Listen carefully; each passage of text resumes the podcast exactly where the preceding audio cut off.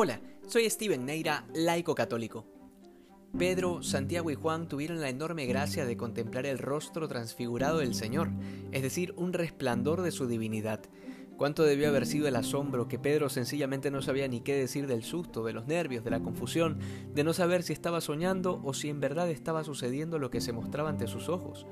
Nos queda claro que esto se les iba a quedar grabado en la memoria para toda la vida, tal como lo especifica San Marcos al final del Evangelio de hoy. ¿Quién podría olvidar algún detalle de una escena semejante como esta? No se trataba solo de la contemplación mínima, de un destello de la divinidad, sino que además tenían ante ellos la confirmación en la fe de que Dios no es un Dios de muertos, sino de vivos, que Moisés y Elías no eran un espejismo o una ilusión de efectos especiales, sino que en verdad estaban ahí frente a ellos conversando con Jesús. Aquellos titanes de la fe del Antiguo Testamento, Moisés representando la ley y Elías a los profetas. Esto será después uno de los tantos fundamentos bíblicos de que los santos gozan de la gloria de Dios y pueden interceder por nosotros. Por otro lado, queda claro que Cristo no vino a traernos un paraíso terrenal, que aquella gloria que contemplaron por segundos o minutos no estaba destinada a ser para siempre en ese momento, sino que fue solo eso, un destello, pero luego de esto volvieron a la dura tierra y a la aridez de este mundo como corresponde. Pedro hubiera querido tres chozas y que ese momento no terminara jamás.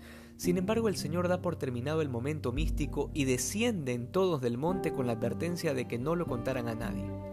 Sin embargo, vale la pena subrayar que esta experiencia divina que Pedro, Santiago y Juan tuvieron, nosotros la tenemos a nuestro alcance inmerecidamente en la Eucaristía, particularmente en la adoración al Santísimo Sacramento, que tradicionalmente se hace todos los jueves en la mayoría de iglesias alrededor del mundo.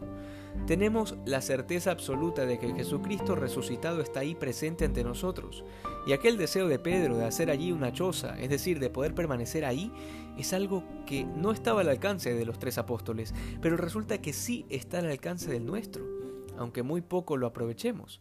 Sin embargo, es en esta experiencia espiritual en la que podemos encontrar el verdadero descanso del alma en medio de las preocupaciones de este mundo. La Iglesia celebra esta fiesta de la transfiguración del Señor para recordarnos que la finalidad de nuestra vida se descubre sobre todo en la contemplación de ese rostro del resucitado.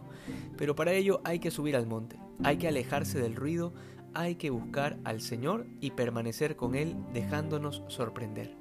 Que hoy seamos más santos que ayer. Dios te bendiga.